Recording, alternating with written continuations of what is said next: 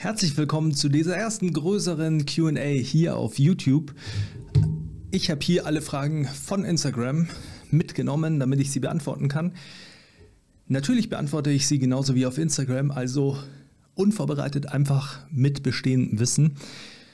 Ähm, da eure Fragen aber oftmals wirklich gut waren, also sehr umfangreich, aber gut oder sehr detailreich, aber gut und mehr Aufmerksamkeit verdienen, als man auf Instagram geben kann, möchte ich dieses Format wählen, um eure Fragen mit der entsprechenden Aufmerksamkeit zu behandeln.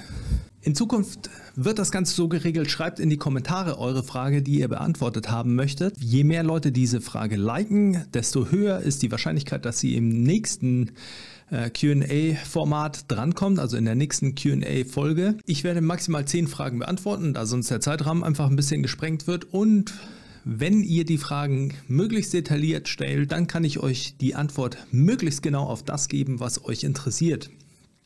Wir fangen mit den ersten Fragen an. Ich freue mich schon drauf. Wir fangen an mit dem Aiden. Hi Aiden. Ähm, Aiden X François. François? François? François? Äh, schreibt, Kreatin, mögliche Nebenwirkungen ist es für jeden. Durchgehend oder periodenweise einnehmen, empfohlene Menge. Kreatin ist äh, eines der bestuntersuchtesten Supplements.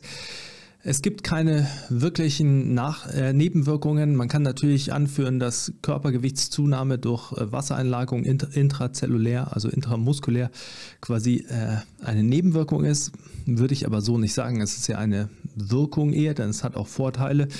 Ist es für jeden, es ist grundsätzlich für jeden, der oder die äh, Kraft aufbauen möchte und äh, Muskelmasse, da ist das ein bisschen unterstützt übers Training. Ähm, es hat auch positive Auswirkungen auf Explosivität oder beziehungsweise auf Sprintleistungen. Wann würde ich es nicht nehmen, wenn man eine Gewichtsklassensportart hat und sehr viele Probleme hat, die Gewichtsklasse zu halten? Also gerade bei äh, Kampfsportlern oder ähm, ja, primär Kampfsportlern würde ich es nicht unbedingt machen, wenn das das Problem ist. Ähm, sollte man es durchgehend oder periodenweise einnehmen? Natürlich durchgehend, oder was heißt natürlich, man sollte es durchgehend nehmen. Die äh, periodenweise Einnahme ist eigentlich sowas, was man äh, ganz früher mal geraten hat, weil man dachte, mit so Loading-Phasen kann man äh, quasi die Speicher überladen, also so super, kompens super kompensatorisch arbeiten. Dem ist aber nicht wirklich so. Also man, die, die Vorteile mitteln sich raus, je länger man es nimmt.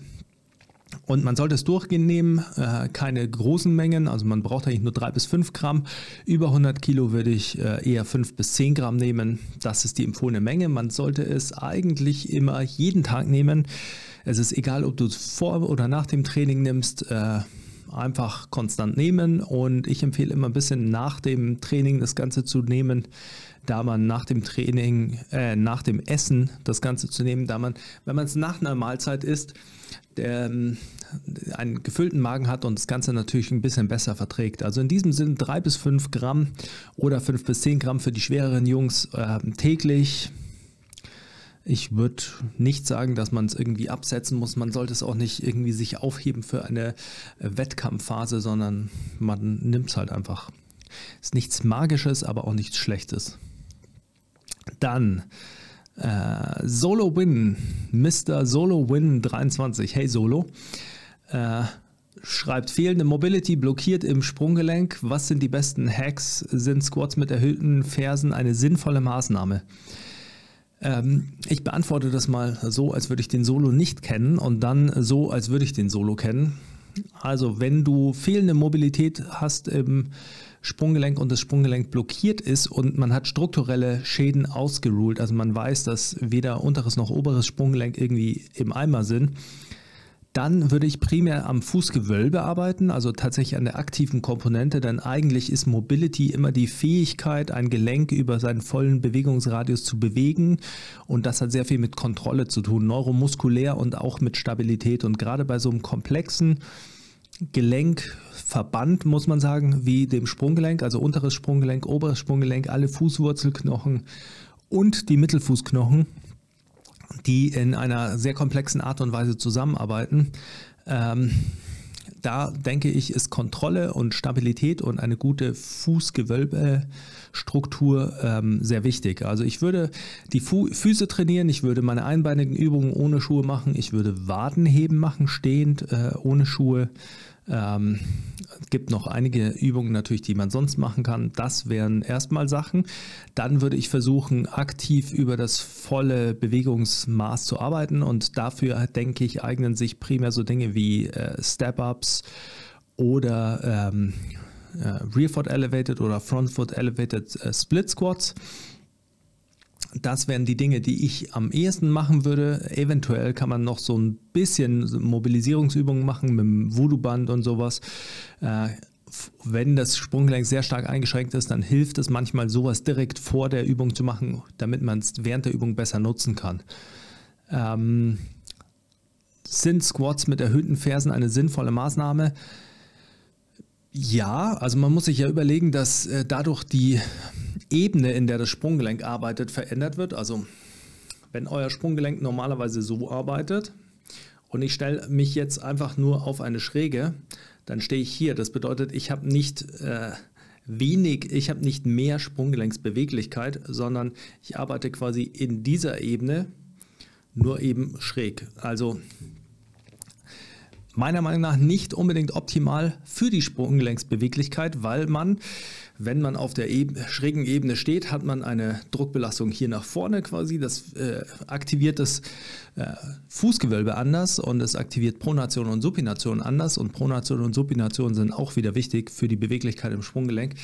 Ähm, kann man machen, wenn du die Kniebeugen machen willst, also wenn du Squats machen willst und äh, es deinem Be Bewegungsmuster entgegenkommt ähm, oder wenn du deine Knie einfach mehr belasten willst. Also hier ist einfach immer die Frage, warum. Ich äh, kenne den Solo ja und äh, ich äh, kenne all seine Wehwehchen und äh, seine quasi Fußleiden und alles. Ähm, also ich würde dir primär dazu raten, einbeinige Übungen, auf einbeinige Übungen zu setzen, auch wegen den Knien. Ähm, und würde eigentlich keine Squats mit äh, Keil bei dir machen, weil du normale Squats gut machen könntest. Und aber wenn man diese Links-Rechts-Differenzen bei dir kennt, wenn sie immer noch so sind wie früher, dann äh, würde ich einbeinige Übungen weiter vorantreiben. Ich glaube, damit fährst du am besten auch von der Belastung. Das wäre mal so mein Take. Natürlich können in manchen Situationen auch Squats auf einem Keil hilfreich sein. Ich schließe gleich mal die Frage vom Monaco Frenzy an, wann findet unser Abschiedskeiling statt? Sobald der Kunstrasen oben liegt, wir haben eine neue Kunstrasenbahn und die Corona-Voraussetzungen, Regeln es zulassen, werden wir Abschiedskeindeln hier auf YouTube versprochen für euch. Und äh, vielleicht äh, keineln wir dann einfach weiter, weil das war schon immer schön. In diesem Sinne, also ich hoffe, es dauert nicht mehr zu lang. Dann kommen wir zur Frage von äh, J Athletic Training Bonn. Wie und in welchem Umfang gestaltest du Athletiktraining in der teilweise langen Wettkampfphase eines Sportlers? Setzt du neue Reize oder setzt du noch neue Reize oder versuchst du nur die konditionellen Komponenten zu erhalten? Interessante Frage. Muss man ein bisschen aufdröseln abhängig vom äh, Niveau des Athleten, je länger ich diesen Athleten trainiere, desto besser ist er schon quasi vorbereitet, desto mehr kann er in der Saison qualitativ hochwertig trainieren und sich davon gut erholen. Gleichzeitig habe ich dann die Kontrolle darüber, welche Übungen er gemacht hat und äh, kann dann schauen, dass ich die Übungen, die ich in der Off-Season benutzt habe, in der Season auch benutze, so dass der Muskelkater, der daraus entsteht, relativ gering ist. Also man hat ähm, quasi nicht mehr diese negativen Anpassungen, die dann zum nächsten äh, Wettkampftag äh, problematisch sein können oder auch zum Training. Dann kommt es natürlich darauf an, wie die Wettkampfphase ist. Ist es eine lange Saison, dann auf jeden Fall natürlich sollte man noch versuchen, ein bisschen Reize setzen zu können, denn äh, je länger die Wettkampfphase oder Wettkampfsaison in Relation zur Offseason ist, desto weniger Möglichkeiten hätte ich sonst diesen Athleten besser zu machen. Und man muss die äh, natürlich ja immer irgendwie vorantreiben können.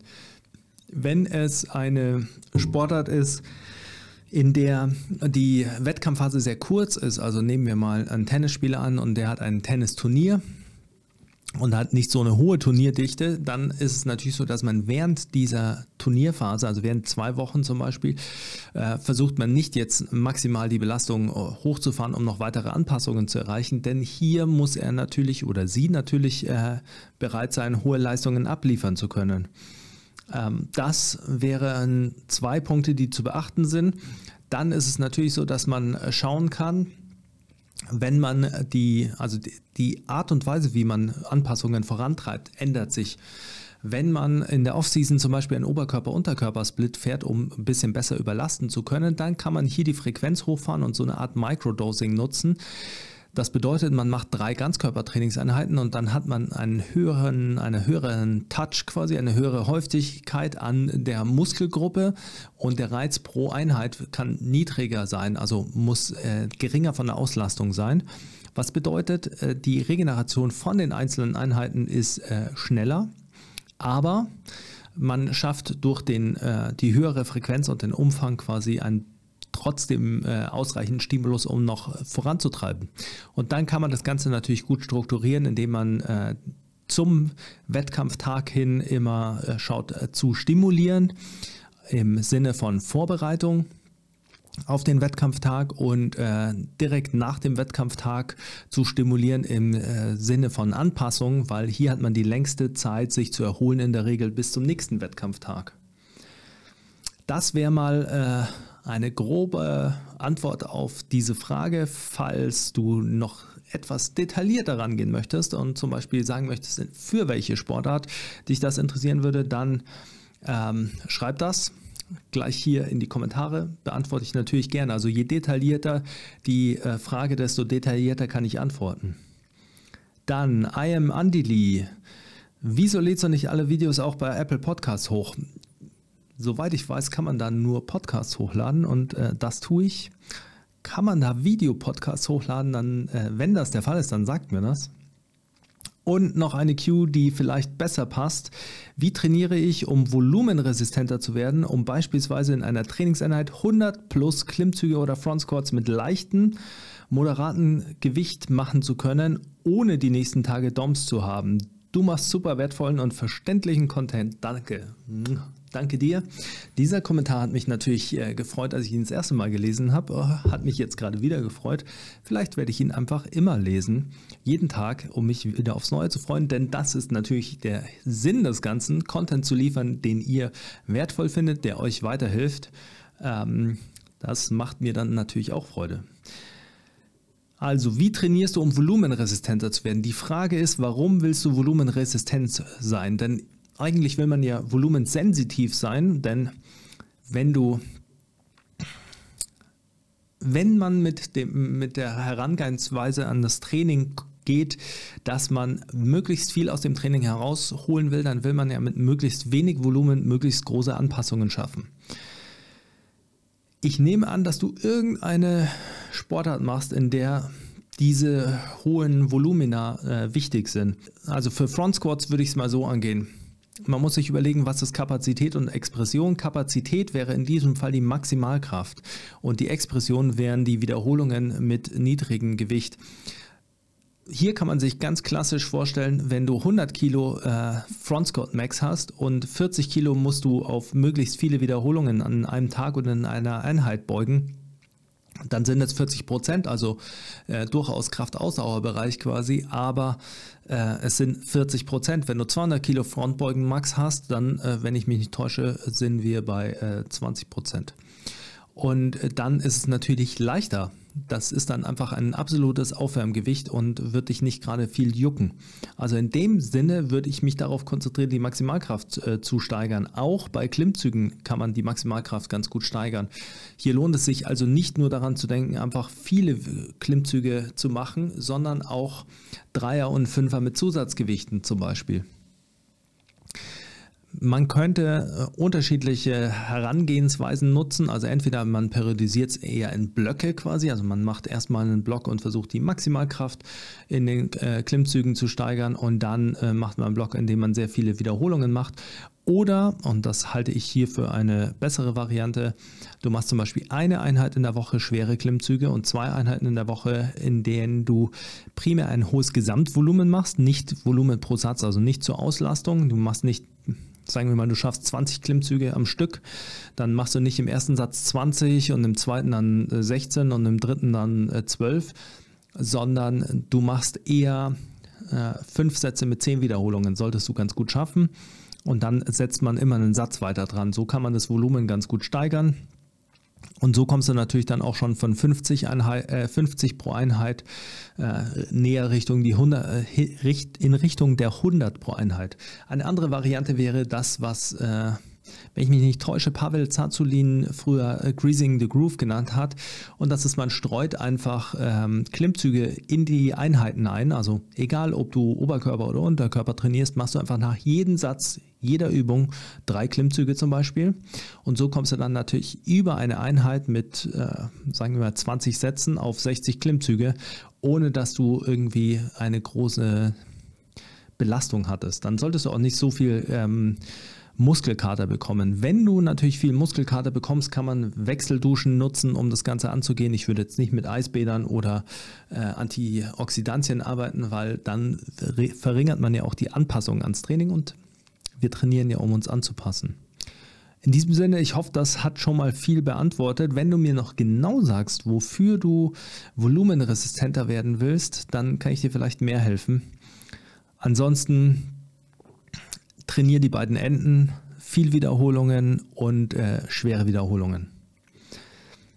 Dann der Adrian fragt, hi Adrian, Adrian-S- isometrisches Training. Wie klassifizierst du es? Wie organisierst du es im Trainingsprozess?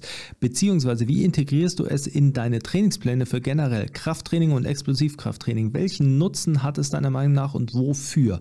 Belastungsnormative dafür. Hashtag Fragen über Fragen. Hashtag Antworten über Antworten. Nein. Ähm, Gute Frage. Isometrisches Training ist natürlich ein sehr gehyptes Trainingsprinzip im Moment oder ein äh, sehr gehaltenes Trainingsmittel.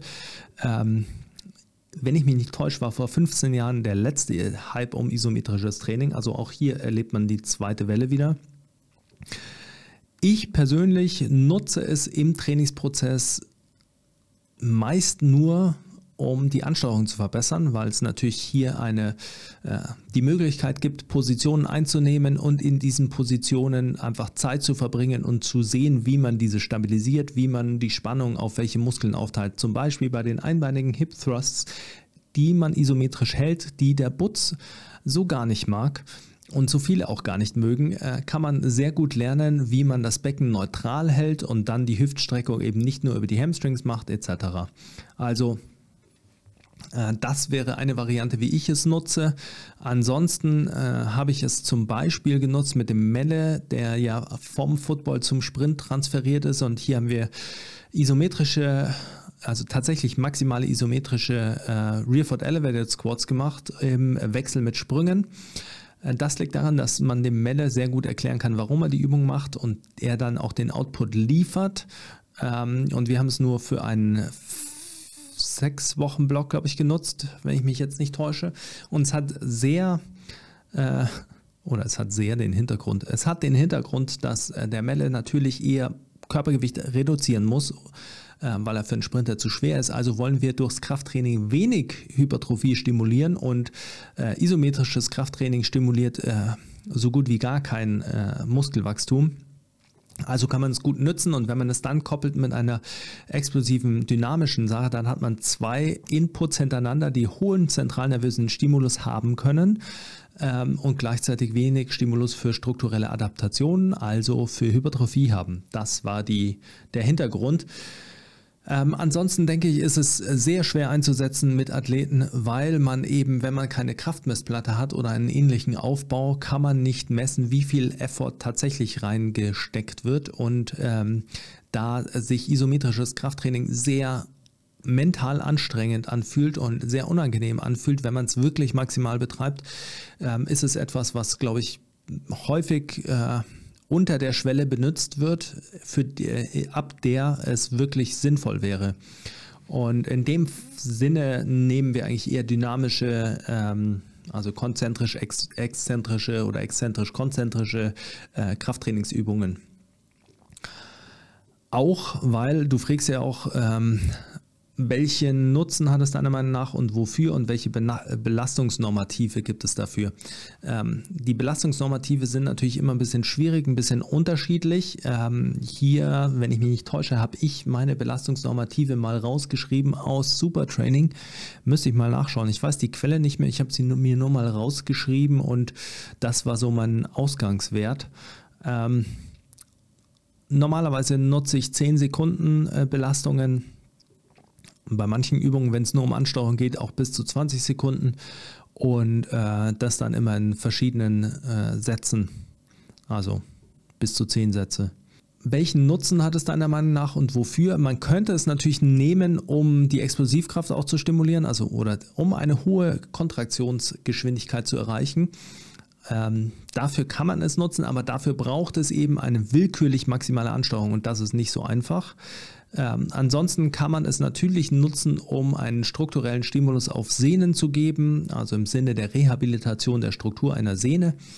Da kann man es nutzen, genauso wie exzentrisches Training, wobei man auch sagen muss, wenn man die Studien sich so anschaut, dann ist Heavy Slow Resistance Training, also normales Krafttraining, sage ich jetzt mal, mit äh, langsamer Konzentrik, Exzentrik, eigentlich nicht wirklich schlechter. Ähm, also da würde ich eher abwägen, welche der drei Formen die äh, für den Athleten oder die Athletin zugänglichste ist in, im Rehabilitationsprozess und welche das beste Bewegungsmuster mit der geringsten äh, Schmerzkomponente ähm, koppelt. Ich hoffe, das hat deine Frage ausreichend beantwortet. Um es abzuschließen, ich bin nicht der größte Verfechter von isometrischem Training. Ähm, dann kommen wir zu wahrscheinlich meinen zwei Lieblingsfragen. Robinson Bentler, der liebe Robinho, äh, schreibt, wie muss ich trainieren, um beim Slam Dunk Contest 10 Punkte von Shaq zu bekommen? Alle, die äh, meinem Wuchtinger Account auf Instagram folgen, äh, haben mitbekommen, dass ich ein bisschen Training vom Robinson geleakt habe und wenn du halt diese äh, koordinativen Parcours nutzt, um dich vorzubereiten auf deinen Slam Dunk Contest, dann würde ich mir überlegen, vielleicht auf so einem Petsy-Ball wie so ein Tanzbär jonglierend reinzukommen, mit drei Basketballen jonglierend reinzukommen in die Halle zur Mittellinie, dort zwei Bälle quasi einfach mal während dem Hinrollen von der Mittellinie in den Korb zu werfen und auf dem dritten Ball machst du dann, also du springst von dem äh, Petsy-Ball runter, also von dem Gymnastikball auf ein Skateboard, allerdings im Handstand auf dem äh, Basketball ha, äh, den Handstand machen und rollst dann im Handstand zur Freiwurflinie. An der Freiwurflinie stoppst du, du flickflackst runter von dem Skateboard, kommst auf und äh, dann gibt es einen beidhändigen, ganz äh, normalen Dank ich denke, diese Show wäre, sagen wir mal, acht Punkte wert von Shaq. Also brauchen wir noch zwei Punkte. Für den äh, neunten Punkt würde ich vielleicht am Outfit arbeiten. Mir schwebt da sowas vor wie ein Kordsacko, ähm, ein Brusthaartoupet, eine gelbe Leggings, ähm, goldene Schuhe, vielleicht sowas irgendwie. Also vielleicht, wenn ihr Ideen habt für Robinsons äh, Outfit für den neunten Punkt dann einfach in die Kommentare schreiben.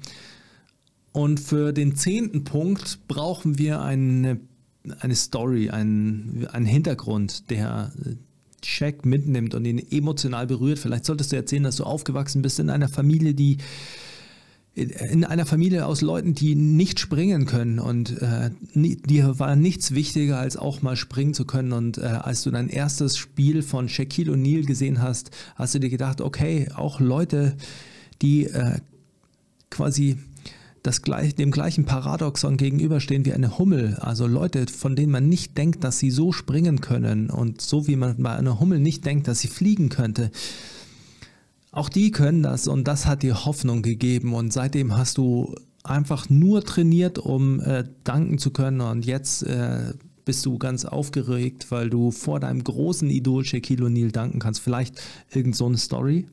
Vielleicht äh, wäre das was, was äh, dir den zehnten Punkt bringt. Ich drücke dir die Daumen. I will cheer for you, Robinson. Dann äh, hat die Jojo, die liebe Jojo Hübi aus äh, Erfurt im Moment, äh, eine Frage und wie kann man Arnold de Bulli wirklich beeindrucken? Liebe Johanna, natürlich mit Käse, Schinken oder sonstigen Sachen, die man eigentlich nicht haben darf. Und dann ganz sicher, wenn du am besten in einem Samtanzug, weil das einfach alles beeindruckender macht, vor der Tür stehst in München vor dem Cast Gym ich die Tür aufmache und dann ist der Arnold da und sieht die Jojo und dann kommt die Jojo rein und sagt, Arnold! Und dann streichelst du ihn und er wird dir sicher das Gesicht abschlecken, weil er sich so freut und dann setzt du dich zu ihm in sein Sitzkissen und streichelst ihn stundenlang. Dann ist er sowohl glücklich als auch beeindruckt. Mit dieser schönen Geschichte möchte ich euch äh, verabschieden. Es hat mir viel Vergnügen gemacht, mir etwas mehr Zeit zu nehmen für eure Fragen. Und äh, wie immer freut es mich, wenn ihr mir solche Fragen stellt, denn dann kann ich meinen Gehirnschmalz anwerfen und ein bisschen äh, drüber nachdenken. Es ist immer schön. Ihr habt super Fragen und ich denke, viele Fragen, von denen auch anderen Prof äh, andere profitieren können, wenn ihr sie stellt. Also gleich mal in die Kommentare weitere Fragen und äh, dann sehen wir uns bei der nächsten QA. Bis dahin trainiert gut, äh, macht viele PRs und äh, bleibt weiter so geile Typen und Typinnen, wie ihr seid. Adios.